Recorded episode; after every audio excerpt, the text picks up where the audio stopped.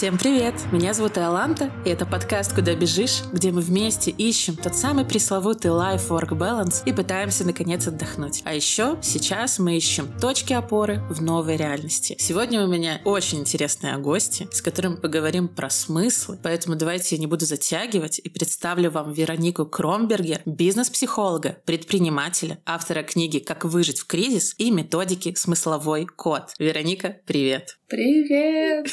Привет вам с Бали! Как я тебе завидую. Спасибо. Начала сразу со стрелы в сердце просто.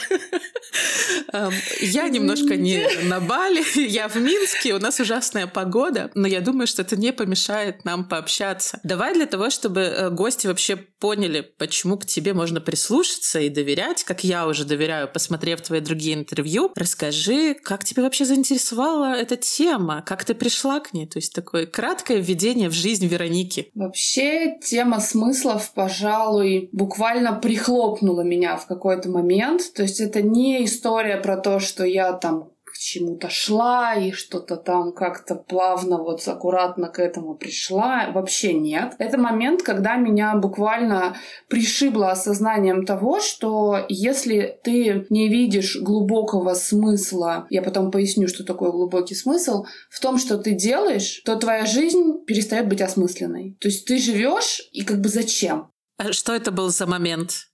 Да, я сейчас расскажу. Это, это просто вот... Я занималась... Я занималась фотографией много лет, 10 лет. Я стала топом рынка, работала в Европе, бла-бла-бла. Успешная, знаменитая, премия, награды, все такое.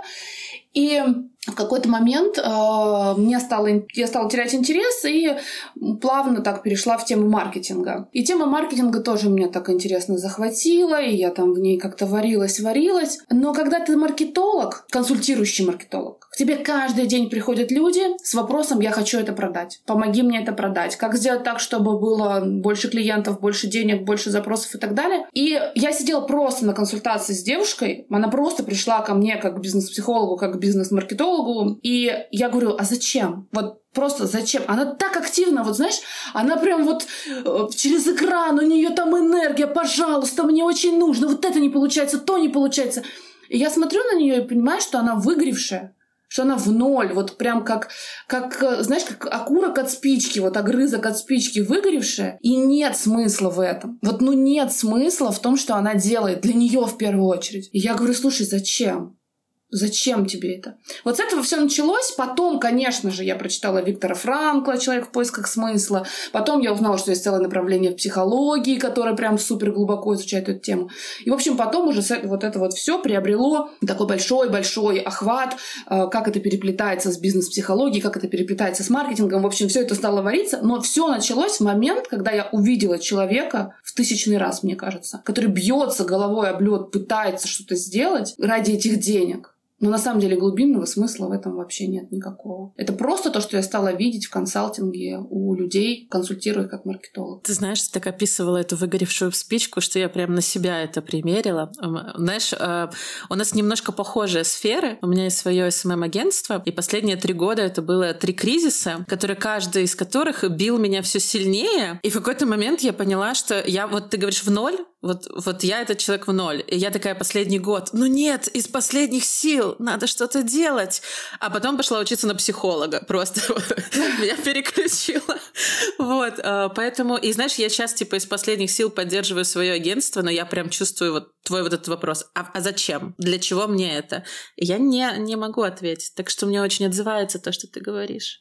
Еще хочется очень, очень сильно хочется сказать про вот э, год, который мы прожили, 22-й, он настолько ярко подсветил бессмысленность огромного количества процессов в нашей жизни и в нашей работе в том, в том числе, что вот этот поиск смыслов стал, во-первых, трендом, а действительно стало интересовать людей осмысленность того, что они делают. И а, если есть хоть какой-то Э, плюс у того, что мы проживаем последние три года и последний год, то мы однозначно и сто процентов как вид, да, люди, человечество, точно стали более осмысленны. Это это прям я вижу по огромному, ну, даже не, не только там по моей нише, а просто по огромному количеству людей.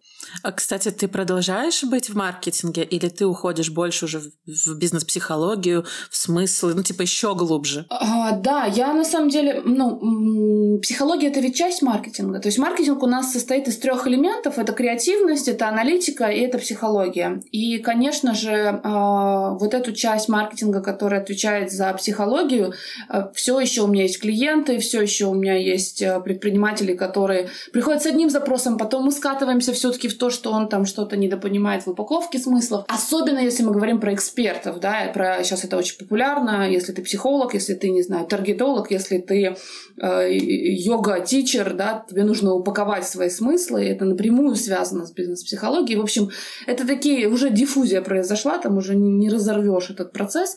Но позиционируюсь я как бизнес-психолог, да, и как маркетолог больше не позиционируюсь. И в апреле наконец-то получаю свой диплом, с которым могу практиковать, потому что у меня нет диплома, дающего право практиковать именно. А, вот это разные, просто в российском законодательстве есть разные всякие штуки. Вот. Ну, в общем, как психолог, как бизнес-психолог и как ценностно-ориентированный, ценностно-ориентированный маркетинг. Да, звучит очень интересно. Расскажи, пожалуйста, вот мы сейчас говорим про твоих клиентов, про то, что ты видишь. Ты видишь, что сейчас тот год кого-то поломал, кого-то видоизменил и так далее. Какие у тебя самые популярные запросы? Или можно даже так сказать, какой кейс для тебя был самый запоминающийся? Вот хочется вот про поиск смыслов э, поговорить побольше. Наверное, из э, тех имен, которые я могу назвать, не то, что у меня нет подписанных никаких договоров, но есть э, просто этические да, моменты, о которых я не могу говорить. Ко мне очень много приходит топ рынка, и эм, самое поразительное для меня, наверное, недавно вот была Юлия Родочинская, это топовый маркетолог у нас тут в стране. И она говорит, закрываю все, больше ничего не хочу. Хочу вот это. И я такая, о, класс, давай подумаем. А, пересобрали смыслы, пере, переоформили это все. И я после консультации с ней сидела и думала, блин, э, этот запрос становится типичным уже для меня э, именно в конце 22-го, начале 23-го года. Когда очень известный, очень именитый человек в своей нише с кейсами, наградами, вообще всем, вот просто такой, на которого равняются, который для очень многих людей точка Б, приходит и говорит, я все закрываю, все, давайте, муа, до свидания, вот и все. И я такая, так, стоп, подожди. Чаще всего оказывается а, ответ спрятан именно здесь. Нет смысла в зарабатывании денег, а другого смысла я не вижу. И ты знаешь, удивительный момент. Казалось бы, у нас три кризисных года, экономика у нас, у вас тоже, у нас у всех, да, какие-то вечеринки. Я уже была в Минске нечаянно не в той одежде чуть не вышла из дома. Да, в Беларуси с 2020 года так интересно просто. Так интересно. Так Каждый интересно. год все интереснее. Да. Вот, я приезжала к вам летом, увидела своими глазами, а, но мне очень у вас понравилось, а, люди понравились действительно. И ты знаешь, это удивительный момент. Казалось бы, мы проходим сильнейшие экономические трудности, но при этом люди, которые смогли продраться через вот этот весь трэш, да, они пришли к тому, что деньги сами по себе не несут смысла даже если они обеспечат какой-то уровень комфорта невероятный. Из интересных э, моментов э, Марина Анастасина, прекрасная совершенно девушка, она топ Сбербанка, много лет была в руководящей должности, руководила контрольным пакетом акций Сбербанка. Это больше 300 триллионов. Это 12 нулей, короче. Впечатляет. Шок, да, я когда первый раз услышала, я, я в шоке была. Да, она придумала, она внедрила нейросети в потребительские кредиты, в ипотеки. А раньше кредит одобрялся двое суток, после она сделала так, что две минуты. Ну, то есть она совершила переворот в мире банковской структуры мира вообще. А вот она, значит, приходит ко мне на консультацию, и я говорю, как ты думаешь, Марин, что ты делаешь для людей? Вот в деятельности в твоей есть какой-то смысл для людей? Она говорит, нет, я вообще для себя живу, и как бы мне вообще на людей пофиг. А, через час человек говорит, боже, да я вообще всю жизнь жила для людей. Я всю жизнь вообще для них жила. Это я к чему? К тому, что мы очень часто воспринимаем деньги как плату за свой труд, Да, вот я трудилась, я вот калории потратила, время потратила, не знаю там что еще потратила, жизнь свою потратила, и мне в обмен нужны бабки. Очень какой-то рубленый, топорный такой обмен. А ведь это на самом деле не так. И когда человек приходит к определенному уровню комфорта, когда у него, грубо говоря, все тылы прикрыты, он вдруг обнаруживает с ужасом, часто вообще абсолютно обескураживающее обнаружение, что оказывается все, к чему он стремился, вот эта вот стабильность финансовая, вот эти вот деньги, вообще не дают ему того состояния, о котором он мечтал. Такой вот обман, прям самообман очень жесткий. И эм, да, и очень часто, в большинстве случаев, это очень успешные, очень известные, очень именитые люди, которые вот э, теряют этот смысл. Знаешь, я тут поддержу. Э, я не такой топ, про которых ты говоришь, но у меня в Минске было довольно успешное диджитал-агентство. Ну, мы сейчас все еще на плаву, но знаешь, у меня это типа на моей последней нервной клетке как будто. Здесь должен быть мем. Абсолютно.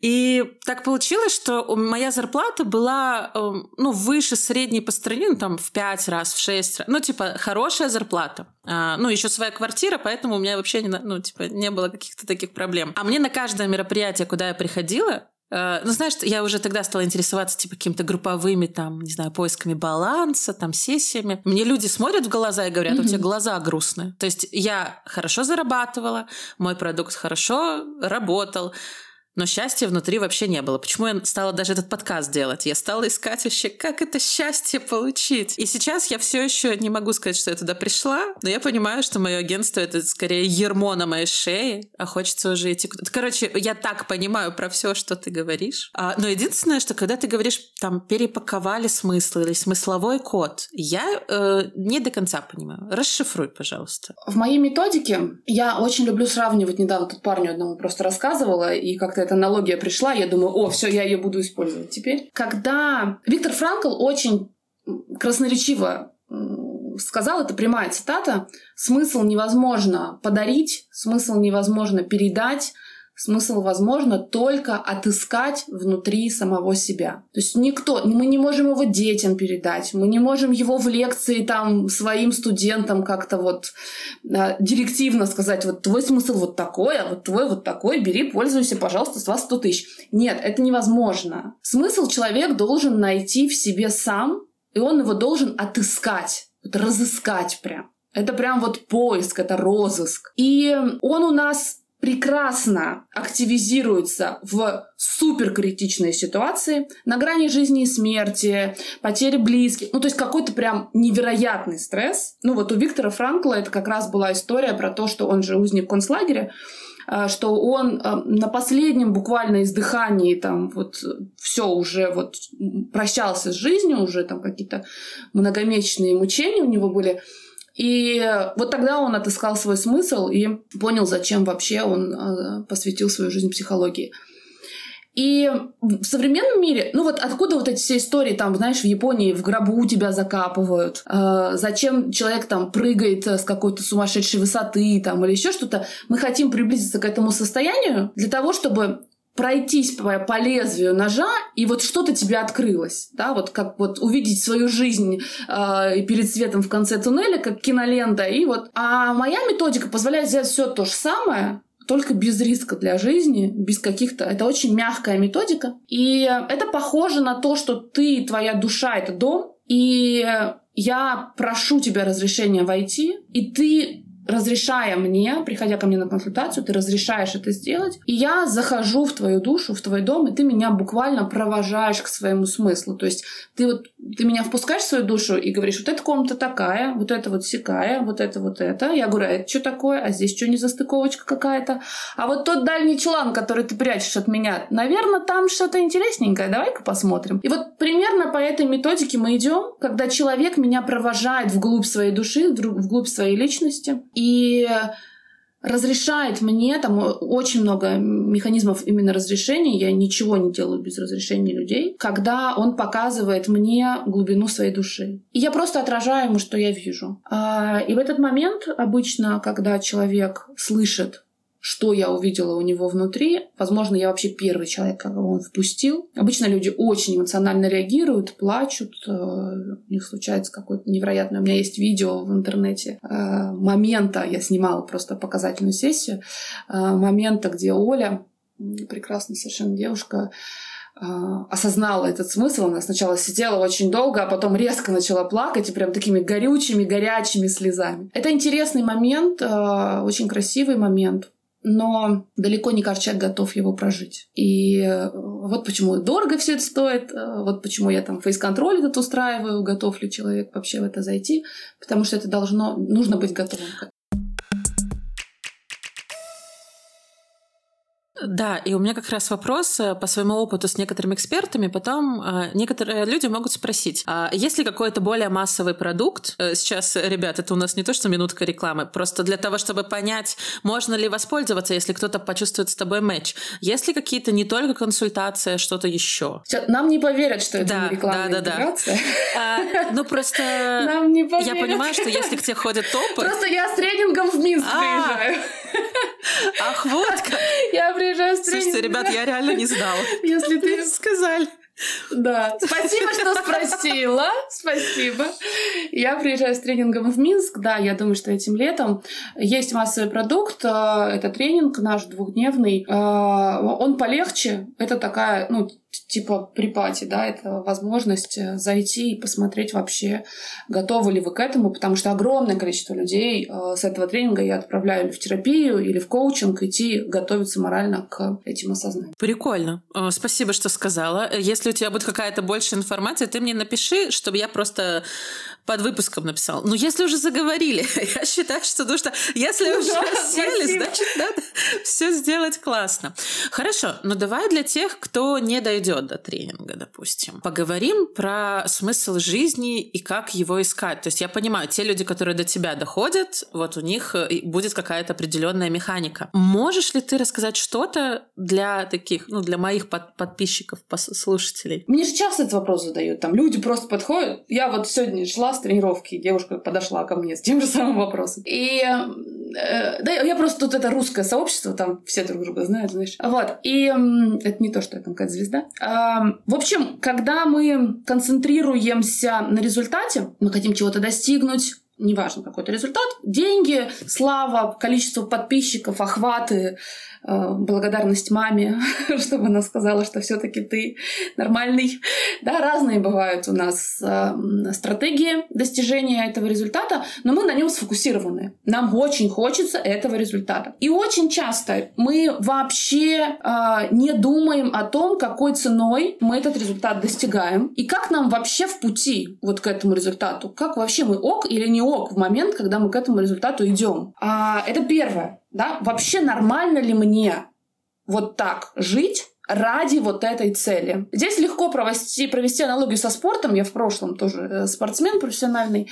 А, вот когда там спортсмен идет какой-нибудь там медали чемпиону, я уж про олимпийские не говорю, да даже вот областные соревнования, да, ему это чего-то стоит. Ему это стоит там, э, школу он прогуливает, вот в моем случае, например, да, тройки у него по всем предметам, в моем случае, опять-таки. Почему? Потому что весь фокус твоего внимания на достижение этой цели. Ты так сильно этого хочешь, там, в сборную Сибирского федерального округа попасть, что ты просто больше ни на что не обращаешь внимания. А потом ты, не знаю, случается травма, и ты не попадаешь э, в эту сборную. И что с тобой происходит? Смысл вообще теряется. Ну, то есть, а, а, ну, а, а зачем? Ради чего? Но если это, этого нет, нет, то все получается, да, то, ну вот как бы все, больше ничего совсем у меня не осталось. Если вы когда-нибудь видели спортсменов травмированных, как тяжело им дается вот это осознание, это просто ужасно. А следующий момент — это понимание того, а действительно ли эта цель, вообще, к которой я иду, она действительно стоит того, чтобы к ней идти? Навязанная она или нет? Есть прекрасная книга, обожаю, э,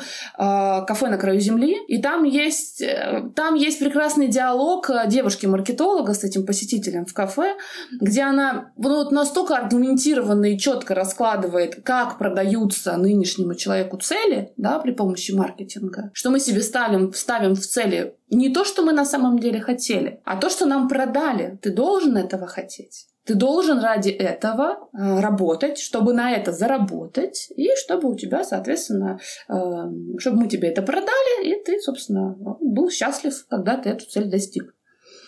И вот от этой шелухи, это первое, да, от этой шелухи нужно немножечко себя очистить. Вообще посмотреть, туда ли я иду, стоит ли этот путь вот таких мук, нужно ли мне это, ради чего вообще, что я там на свою карту желания эту прекрасную повесил, да. Вот это вообще моя жизнь. Я так, правда, я так хочу или нет? Чаще всего нет. И тогда мы переходим к следующему поглубже, да, потому что это, это поверхностный уровень такой, самый-самый примитивный. Потом мы идем поглубже немножко и понимаем, я живу ради чего? Вот меня мама родила, зачем? А ты можешь ответить себе этот вопрос? Я знаю ответ на этот вопрос очень четко и хорошо. Как вот давай с тобой поболтаем. Как ты думаешь, тебя вот мама родила зачем? Прекрасный вопрос. Я задаюсь им постоянно. Слушай, супер банально, знаешь, какой-то верхний э, слой идет э, там, чтобы помогать людям. Но мне кажется, что это что-то такое несформированное. Жертвенное. Ж- да. Согласна. Мама родила меня как помощницу. Отстойно звучит. Отстойно звучит вообще. Вообще. Но доля рациональности в этом есть. Объясню почему. Мы, как вид человечества, а, определенным образом развиваемся. Наша задача — это сохраняться и развиваться. Да? Сохраняться, то есть мы рожаем друг друга, да? и, соответственно, те, кого мы родили, должны что-то сделать, чтобы мы развивались. Все очень просто. Мама родила тебя для того, чтобы мы как вид сохранились, и ты что-то сделала, чтобы мы как вид развивались. Звучит, э, ну так, как бы сухо как-то, да? Как суховато, суховато, да. Не хочется это делать смыслом в своей жизни, да. Но теперь давай посмотрим на среду, в которой ты живешь. Среда — это тот ближайший круг, в котором ты находишься. Все, что попадает в твой ближайший круг. Это твоя семья, твои друзья, это твой, а, не знаю, рабочий, твои какой-то коллеги там и так далее. Это среда твоего обитания. Вот как, не знаю, лев в саванне живет, а пингвин в Антарктике. Да? У него такая среда обитания, у этого другая, а у тебя вот такая. Ты ее каким-то образом сформировала, выбрала. Человек — единственный вид, который может менять среду обитания. Больше никто на планете не может это делать без какого какого-то значительного стресса для своего здоровья. Про зоопарки мы не говорим. И, соответственно, ты эту среду форми- формируешь сама, и внутри этой среды ты каким-то образом эволюционируешь. То есть ты внутри этой среды не просто живешь и потребляешь эту среду, ты в ней растешь о своих друзей, о своих близких. Ты в ней как-то эволюционируешь как личность, как персона, да, как и душа твоя в том числе, эволюционирует внутри этой среды. И люди, которые находятся в этой среде, они на это влияют. То есть каждый человек из твоего окружения влияет на то, как ты эволюционируешь. И ты тоже влияешь на все свое окружение, на то, как они эволюционируют. И вот у меня к тебе вопрос. Как ты влияешь на окружение, чтобы оно эволюционировало? Слушай, ты задаешь очень сложный вопрос. Я не готовилась. Сейчас, подожди. А, ну, у меня есть муж, мы кучу лет вместе, и э, изначально то, что ты описывала про спортсменов, которые потеряли смысл, это вот про него. Он готовился mm-hmm. великие футболисты, а потом случилась травма. И человек на 10 лет просто как будто потерял. И сейчас мы друг об друга как, хотя мы 10 лет вместе уже, греемся, но как я на него влияю? Я надеюсь, что он видит, что можно этот мир узнавать, быть более любопытным, а, больше пробовать. И он тоже начинает вылазить из своей скорлупы и пробовать. То есть у меня, знаешь, у меня есть такая черта характера, мне очень все интересно. Там, туда схожу, туда схожу, мне, мне люди интересны. Вот. И, может быть, за счет этого э, людям рядом тоже становится что-то интересно. Mm-hmm. Вот, вот как-то, наверное, про mm-hmm. интерес у меня слово такое возникло. Mm-hmm. То есть ты вдохновляешь людей своей любознательностью? Да, я думаю, да. Ну, во всяком mm-hmm. случае, мне об этом говорят. Ну, то есть mm-hmm. я все время такая, надо куда-то еще что-то попробовать. Mm-hmm. Твои друзья тоже так считают? Очень сложный вопрос, вот очень сложный. Uh, у меня друзья uh, это четыре прекрасные девушки, с которым последние годы uh, все меньше и меньше коммуницируем, знаешь. То есть мы встречаемся, получаем класс, но я не чувствую, что мы сильно влияем на жизнь друг друга. Знаешь, это уже превратилось типа встреча раз в месяц, потрындеть. Привычку. Да, так что я об этом не уверена. И это одна из моих болей. Вот когда ты стала говорить, там, знаешь, про окружение, друзей, я прям поняла, что во взрослом возрасте э, с двух сторон надо прикладывать, да, типа да. И я иногда к людям такая со всей душой, давайте. Ну, э, спасатели играю угу. вот в этом плане. А, а людям окей. Угу. Вот. А мне уже не окей в коммуникации угу. с ними, потому что мне неинтересно. Вот. Мне часто неинтересно. Супер. Ты очень правильную вещь сейчас сказала. И спасибо, что ты этот пример привела, потому что мне даже, ну, типа, не надо, не надо никаких дополнительных комментариев давать, потому что это действительно так, когда мы, я это называю жить по своему смыслу или не жить по своему смыслу. То есть, если ты любознательна, и если ты вот мужа вдохновляешь любознательностью, и ты сама себя вдохновляешь любознательностью, и тебе вот этот прозорливый мозг дает энергию, да, когда ты эту деятельность осуществляешь, ты, тебе энергетически случается подъем. И тебе нужно куда-то это отнести. Когда мы живем по своему смыслу, у нас копится энергия, и нам нужно куда-то ее отнести. Если мы этого не сделаем, она нас просто разорвет. Ну, мы просто куда-то, надо куда-то девать это все. Это знаешь, как вот если ты пекарь, то ты должен хлеб продавать, иначе ты просто, ну, кто съест это все, да? А, и... Есть второй вариант. Прости, знаешь, какой? Это у людей с проблемами с питанием, типа «Привет, я да. с детства». А, мы запираем эту энергию в тело. Я как раз сейчас с психологом это исследую, и типа у тебя куча энергии на самом деле, но у меня образ в голове, что я очень ленива, и типа я просто продолжаю лежать, или стресс, и я там что-то подсожру, и все, и моя энергия, типа, не выливается в классную Ты прямо опережаешь все, что я хочу сказать. А, итак, пекарь, значит, напек хлеба, полная булочная у него хлеба, никто не приходит, он ее не продает, да, никому не отдает, никому не передает, никому его хлеб не нужен, что он будет делать? Он будет сидеть и плакать в своей пекарне, полной хлеба. Хлеб зачерствеет. Он, ему будет больно смотреть на черствый хлеб, потому что хлеб должен есться с пылу жару, да. Ему будет очень плохо внутри его пекарни, и пекарня, э, он перестанет в какой-то момент печь хлеб совсем, ляжет там, помрет морально, да. Вот и все. И мы это запираем в себе, это действительно так. Я тоже довольно много работаю с телом. Сейчас э, вот как раз изучаю э, правильную психосоматику, без мракобесия и вот этого всего, настоящую научную психосоматику. А не вот это вот левая пятка болит, значит, ты маму не простил, да? Не, не это. Вот. Э, и, и эм, это действительно так. У нас есть определенный дар, можно так это назвать, смысл наш ключевой, и он аккумулирует в нас энергию. Когда мы живем по этому смыслу, мы эту энергию вырабатываем, у нас становится ее очень много. Если нам некому ее отнести, во-первых, мы запираем ее в теле, мы растем э, либо вес у нас растет, либо у нас э, растет невроз, например, да, у нас э, компульсивные всякие истории растут, э, зависимости от всего на свете, да, и, и так далее. И нам куда-то мы становимся нервные, раздражительные, крикливые там и так далее. Короче, вот мы как ядерная бомба, да, вот сейчас взорвется. И, соответственно, если это никуда не относить, а, и нет среды, в которой мы можем это относить, мы не чистим среду. Да, вот ты сказала про друзей, что как будто бы нет энергообмена у тебя с друзьями. И как будто бы, если ты останешься, я ни в коем случае не хочу тебя терапевтировать, да, но вот раз на этом примере мы зашли, как будто бы, если так и останется, вот только эти четыре друга и больше никаких других, которым нужна эта энергия, нужна эта любознательность, как будто бы не придут, то у тебя слишком мало источников а, отдачи этой энергии, только муж и больше никто, да, ну и вот подкаст, потому что подкаст, естественно, тоже это про любознательность, про изучение, про, про любопытство. Вот, и нам очень важно, короче, формировать такую среду, которой наша энергия, вот эта ключевая наша компетенция действительно нужна, где люди ее берут с благодарностью, платят за нее, не осуждают ее, да, а они действительно говорят, это классно, твое любопытство для меня значимо, твое любопытство, да, в твоем случае мы говорим про любопытство, про любознательность, твое, твой исследовательский ум для меня что-то полезное делает, и я благодаря этому расту и меняюсь, я благодаря этому эволюционирую, у меня в жизни случается польза какая-то от того, что ты делаешь свою деятельность. Причем не так важно, плачу я за это деньгами, плачу я за это лайками, плачу я за это там репостами, плачу я за это просто, а, не знаю, подружки на кухне рассказываю, вот есть такой классный подкаст, в котором вот такой, такая интересная ведущая такие классные темы поднимает.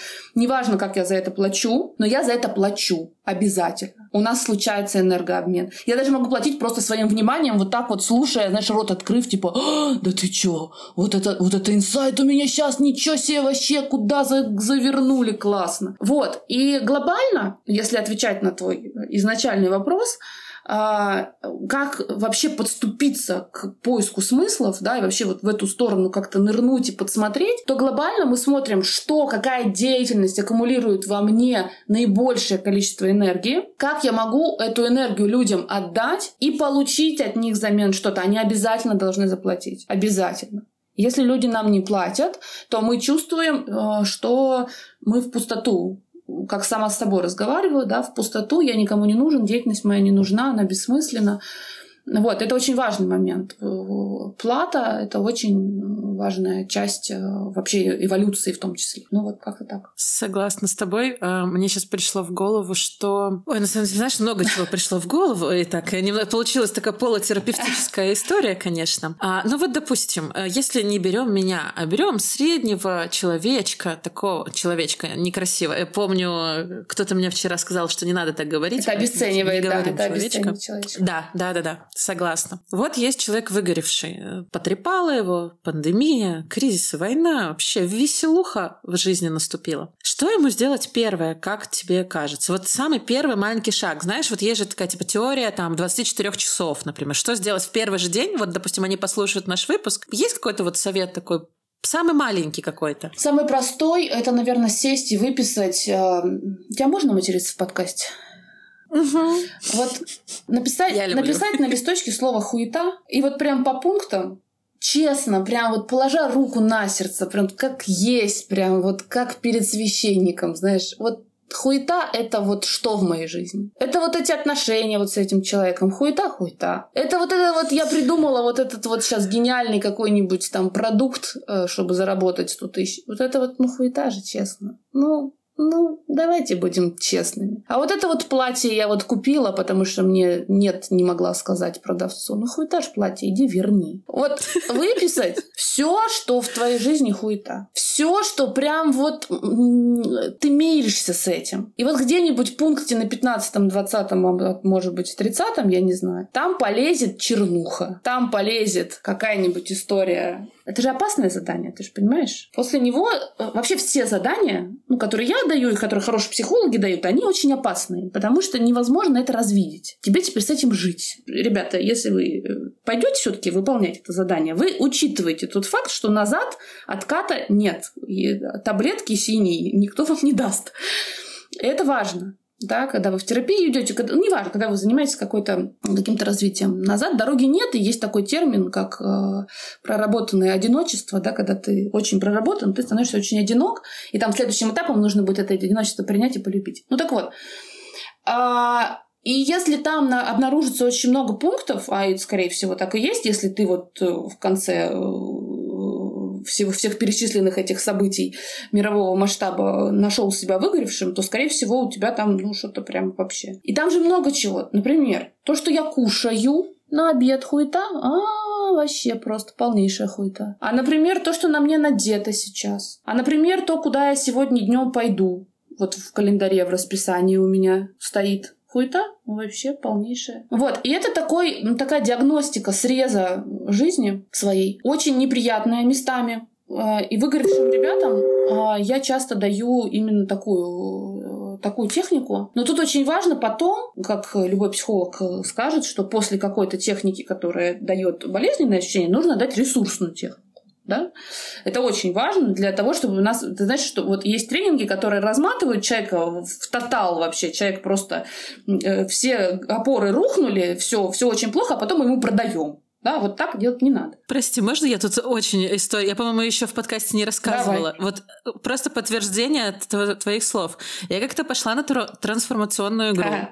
А, там, где по поиску смысла, типа года четыре назад. И меня там размотало, даже, можно сказать, разъебало в хлам. Угу. То есть я шла, и я рыдала. Что с этим делать, я потом два года не понимала. А она, знаешь, что-то типа сказала, что-то типа «я не запомнила твое имя, потому что не чувствуешь ценность». Что-то такое ведущая сказала. И я такая... И знаешь, и следующие два года я такая «я не чувствую свою ценность, я не знаю, что делать». Вот, короче, ужасно. Это подтверждение к тому, что всегда нужно что-то давать, э, подпорки новые какие-то. Да, да. Вот. Э, ресурсная техника, значит. Переворачиваем листочек. И пишем «Заебись!» двоеточие. И ищем, соответственно, то, что действительно классно, то, что действительно... Причем сюда можно, ну, все что угодно. Книжку вы прочитали интересную, она вас прям как-то торкнула, и вам было классно. Я молодец, я вот на время нашел. Я эту книжку откуда-то про нее узнал. Значит, я любознательность у меня какая-то есть, что я ее увидел, сохранил в себе в заметочке. Потом из заметочек я ее, значит, все-таки купил. Потом я ее все-таки на, не на третьей странице закончил читать, а до конца дочитал. Что-то выписался, какие-то осознания у меня были. Я молодец. Я вот здесь молодец, я классный. И вот так вот мы смотрим, да, вот это платье реально не надо было брать, а вот это-то какое классное. Вот оно на меня прям вообще, я прям даже, оно дороже стоило, чем я, я не пожопила на себя денег, а я прям молодец, я вот его купил, и теперь я в нем хожу, как красотка с гордо поднятой головой. Или там вот, да, вот на обед я Наполеон сожрала, а зато на ужин, на ужин я себе семгу зажарила, какую вкусную, хорошую, какая я молодец, да? И нам нужно уравновесить это для того, чтобы просто понимать, что в жизни хуета, что заебись, и как бы сделать выбор. На самом деле все очень просто, да? Выбор в сторону того, чтобы жизнь наша была более осмысленной и более для нас интересной. Но тут есть один нюансик такой прям неприятный. А, когда мы делаем какой-то выбор, ну, например, эм, не знаю, вы обнаружили, что отношения ваши с парнем хуета, он токсик конченый, вы жертва, он абьюзит вас с утра до ночи, вы с ним не развиваетесь, вы только чуть-чуть начали зарабатывать, он сразу тут же вас обесценивает, вы там э, хотите поехать на какую-нибудь, не знаю, конференцию, он говорит, куда ты собралась э, позориться только, да, то есть он ну, постоянно вас абьюзит, допустим, да. И вы вот обнаружили, что как бы это то, что вас тормозит. Это в списке хуета. И надо сделать выбор отсюда выйти. И вот здесь начинается самое интересное. Нужно, во-первых, сделать выбор выйти. То есть набраться смелости, сказать ему, да, он потом будет умолять вас остаться, потому что все абьюзеры так делают. Потом он исправится, потом он принесет вам цветы. Вам нужно быть верным этому выбору, не купиться на этот абьюз, да, повторный. Или купиться, а потом обнаружить, что все-таки он такой же, как и был, да. То есть прожить опыт. Прожить некий опыт. И, что очень важно, остаться верной этому выбору. Это очень сложно. Почему это сложно, потому что у каждого выбора есть следствие, есть последствия. Ну, допустим, вы с этим парнем жили, у вас была общая квартира, да, и вам теперь нужно разъехаться, вам нужно искать другую квартиру, вам нужно больше зарабатывать, чтобы себе позволить это жилье, вам нужно организовать переезд, вам нужно как-то справиться с одиночеством тотальным, да, потому что вы засыпали раньше вдвоем, а теперь вы одна засыпаете. Вам нужно не спиться желательно еще бы, да, не, не наесть э, пару десятков лишних килограмм, как-то себя мотивировать, как-то держать лицо, маме не показывать, что тебе очень плохо, чтобы она советы свои не давала и не начала говорить, а я знала, что он придурок, да, то есть вот, вот это все надо вы выдержать. То есть следствие этих своих выборов нужно выдерживать. Через это нужно пройти, а это трудно. А это трудно, если ты себе еще ресурса не даешь, если у тебя, допустим, нет механики постоянного наполнения своего ресурса, если твоя мотивация это всегда мотивация от боли, если ты вообще в целом живешь по принципу, чем больше я себя поругаю, тем больше я себя помотивирую. И, конечно, это очень трудно. Вот, поэтому так много у нас а, вот этих непринятых решений, да, у нас же этот механизм непринятого решения, это то, куда, то, что формирует у нас тревогу. Вот э, есть люди очень тревожные. А, это Зачастую, я. Да? Зачастую это масса, вот как, как рой мух непринятых решений, которые вот занимают нашу операционную память, и вот там жужжат у нас в голове. Они вот непринятые жужжат, и годами мы их с собой носим, и думаем, почему у меня энергии нет? Почему я ничего не хочу? Почему я ничего не хочу? Да потому что у меня тысяча непринятых решений в голове. А, мою... Это как, знаешь, в компьютере этих папки открыты. Вот Windows у меня был, я помню. Вот это все. Все папки открыты, вся операционка занята, музыку на винампе не послушать уже. Ну все, ты ничего не можешь сделать. И это целый процесс. Его надо раз... Вот почему к смыслу глубинному своему смысловому коду, вот так просто здрасте на хромой козе не подкатишь. Надо сначала посмотреть, вышел ли человек из всех созависимостей, живет ли он плюс-минус осмысленную какую-то жизнь, нет ли у него алекситимии, нормально ли он разбирается в своих чувствах, как он вообще сам с собой, есть ли у него контакт с телом или нет, доверяет ли он своей интуиции, это очень важно, или нет, умеет ли он идти в сопротивление, может ли он отделить ложь от сопротивления, да, самообман от сопротивления. То есть там огромное количество того, что нужно понимать про человека, чтобы уже у него была готовность идти в свой глубинный смысл. Ну, во-первых, э, все, что ты говоришь, это реально сегодня у нас получился терапевтический выпуск. Э, и по поводу непринятых решений. Я буквально вчера на групповой терапии. Мне это все радостно подсвечивали, типа, прими уже, как бы. Ну, знаешь, как бы они типа давят, и я такая, ну, не могу, ну, ну, ну, ну короче, да, и сейчас мы продолжаем тему э, непринятых решений, все так. Uh, у нас с тобой остался последний очень важный вопрос. Вот представляем среднестатистического человека. Он выгоревший, ему ничего не хочется, сил нету, в том числе по тем причинам, которые ты описала. И ты говоришь, что для того, чтобы найти вот этот самый смысл жизни, ему нужно сделать э, типа миллиард всего, очень сложно. И в итоге он получит, например, какой-то смысл жизни или предназначение. А вот оно ему нужно, ну типа, а он может жить без этого нормально. Конечно. Хотя бы, да? Конечно, масса людей живут э, абсолютно... Слушай, у меня папа вот недавно женился. А, он живет в тайге, в глухой деревне. Супруги его там меньше 30 лет. Прекрасная семья, двое детей, обожаю их. Вот буквально сегодня по зуму с ними разговаривала счастливейшие люди, счастливейшие люди нашли друг друга, счастливы, э, коровки, лошадки, свинюшки, курочки, производят творожок, маслица, и, и все прекрасно. На охоту ходит, на рыбалку ходит с сыном, и она на почте работает, у них все отлично просто. Нет там никаких... Это что такое терапия, не слышали люди вообще. Папа мой считает, что психолог это не профессия. Все у них а, вот просто супер. Вот просто супер. Так, а и... а может, они нашли свой смысл, просто не ища его? Типа, может да, ли быть такое? Да, совершенно верно. И мы здесь подходим к другой супер большой, прям супер объемной теме. Это масштаб личности. Потому что каждая личность осознает свой масштаб. Ну, либо не осознает, и тогда все не очень хорошо. А э, каждая личность осознает свой масштаб. Мой папа э, там после, получается, что там армии поехал в большой город покорять, это вот вся история. А счастье он обрел, когда вернулся. Когда после 50 лет он вернулся в свою родную деревню, успокоился и обрел счастье. Масштаб личности — это очень большая, глубочайшая еще на два часа тема. Но это действительно так. Не каждый человек должен стать миллионером. Не каждый человек должен быть знаменитым. А у кого-то, понимаешь, вот есть Лев Толстой, а есть жена Льва Толстого. Вот чем она знаменита? Да ничем. У нее просто почерк был хороший, невозможно было читать то, что там Лев Толстой написал. И мы его труды знаем только потому, что этой святой священной женщины был хороший почерк, и она вот это все переписывала. Знаем мы ее? Да ну нет. Кто она? Да я даже не помню, как ее зовут. Но ее масштаб личности вот такой, а влияние на мир, понимаешь, огромное. Огромное. Поэтому масштаб личности... Здесь, понимаешь, еще вот есть люди, огромное количество людей ко мне приходит именно с этим. Я осознаю, что у меня есть масштаб. Я осознаю, что у меня, у меня как будто бы крылья за спиной связаны веревками. У меня как будто бы внутри целый космос, целая планета, я не понимаю, как это показать. Вот если так, если вы понимаете, что да, действительно, крылья за спиной спрятаны, и все, и я вот, я больше, чем я есть сейчас, я масштабнее, чем я есть сейчас, я могу больше этому миру дать чем я даю сейчас. Вот главный критерий понимания того, надо ли идти в какой-то там глубинный смысл и что-то там искать и так далее, это не деньги, я могу, мой потенциал быть миллиардером, а мой потенциал быть долларовым миллиардером, а мой потенциал где-то убил Гейтса рядом. Если мы так будем свой потенциал измерять, ни хера хорошего не получится, мы выгорим в тотал и закончим где-нибудь в неприятной для себя обстановочке. Мы должны свой потенциал измерять я больше могу людям дать, чем сейчас? Или вот столько, сколько я даю людям, сколько сейчас, это вот мое максимум? Вот этот вопрос нас должен интересовать. Больше людей могут вдохновиться моей любознательностью и любопытством? Или вот тех, кто есть сейчас, достаточно по моему потенциалу, и я просто не готов больше взять? Вот это очень важно.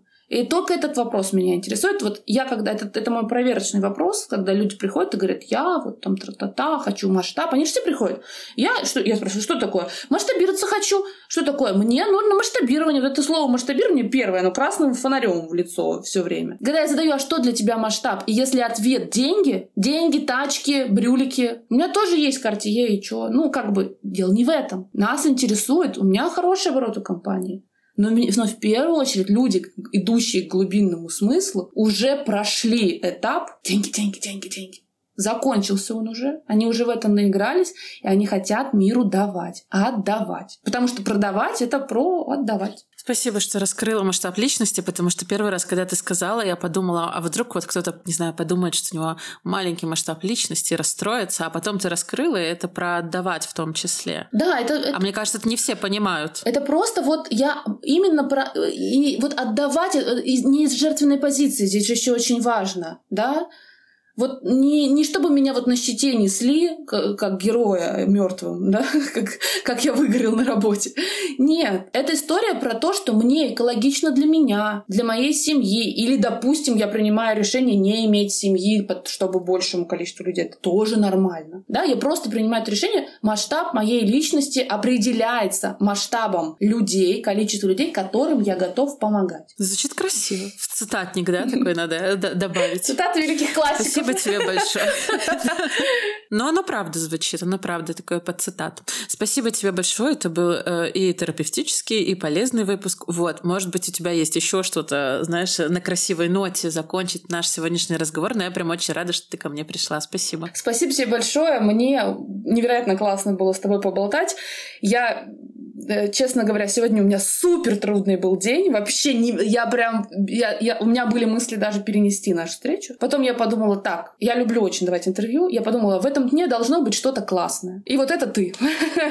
Спасибо тебе. Мне, мне было невероятно классно. И знаешь, наверное, в срезе нашего с тобой э, сегодняшнего внезапно терапевтичного диалога твоя любознательность действительно меня очень энергетически наполнила. У меня много берет интервью, и далеко не каждый интервьюер действительно тебя слушает. Ты слушаешь так, что я вижу, что ты говоришь, я вся для тебя, я, я здесь, мне интересен каждый твой ответ, я буду слушать до конца, когда ты говоришь какую-то фразу, и я не буду... Я вот недавно давала интервью, где мне на каждом слове человек перебивал и хотел рассказать, э, что он по этому поводу думает. А вот ты, ты слушаешь, как тот, кто спросил вопрос, и ему реально на самом деле интересно услышать ответ. Редкий интервью это, это делает. Так тепло. Спасибо тебе большое. У меня аж, го, го, слышишь, голос немножко такое. Да. Э, редко, когда говорят так, но очень-очень сильно приятно. Вот. Фу, аж, знаешь, захотелось такое, типа, как после хорошего секса теперь, может быть, хочется, не знаю, смузи или вина. Просто сколько сейчас, час дня для вина немножко рановато. А, ну, я не, не пью а, вино, а, но смузи пойду махну за ваше здоровье. Супер. Спасибо тебе большое. Вот. И я надеюсь, что все, кто сегодня слушал, почувствовали тоже вот этот наш вайб терапевтический, потому что он таким конкретно и был. Поэтому всем баланса и пока-пока. Пока! -пока. пока.